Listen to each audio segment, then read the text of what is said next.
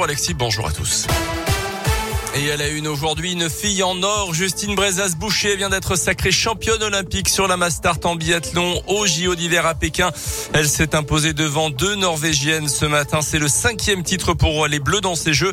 La quatorzième médaille au total, mais aussi le premier sacre pour une Française en biathlon depuis 16 ans. Et Florence Bavrel-Turin, c'était en 2006. Et ce n'est peut-être pas encore fini pour l'équipe de France puisqu'on suivra tout à l'heure à partir de 10h la Mastart masculine avec notamment Quentin Fillon-Maillet qui va tenter de décrocher une sixième médaille en six courses sur cette Olympiade, ce qui serait du jamais vu dans l'histoire des Jeux Olympiques d'hiver.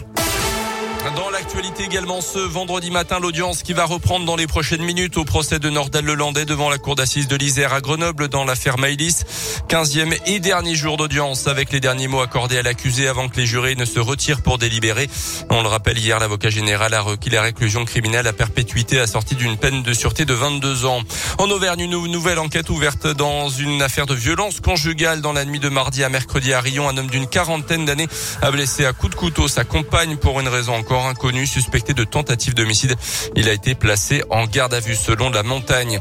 Des tranchées creusées dans le centre-ville de Clermont. Si vous êtes passé boulevard de Zé cette semaine au pied des studios clermontois de Radio Scoop, vous n'avez pas pu les manquer. Plusieurs trouées ont été faites au milieu de la chaussée. C'est en fait des fouilles préventives dans le cadre du projet Inspire qui prévoit le réaménagement du réseau de transport en commun de la métropole.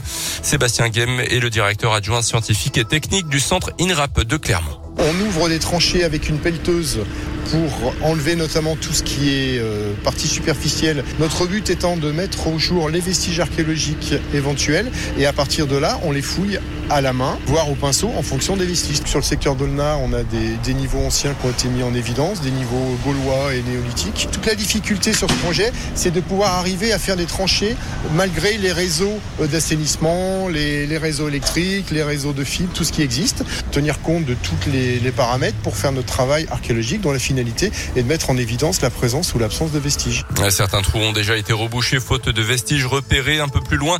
Certains vestiges médiévaux commencent au contraire à apparaître. Dans l'actu également, un homme de 30 ans interpellé par la BAC peu avant 20h mercredi à Chamalières.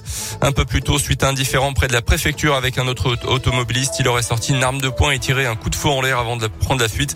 Un autre conducteur l'a suivi à distance et alerté la police qui a pu l'interpeller quelques kilomètres plus loin.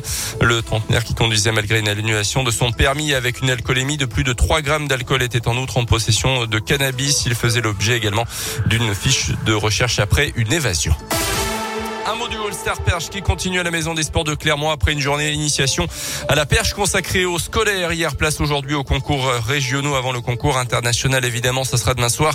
Une édition 2022 organisée sans jauge. 4800 personnes attendues et passe vaccinale obligatoire pour l'événement. Kelly a gagné les dernières invitations ce matin à Radio Scoop Radio, partenaire du All-Star Perche. On vous a offert vos places tout au long de la semaine.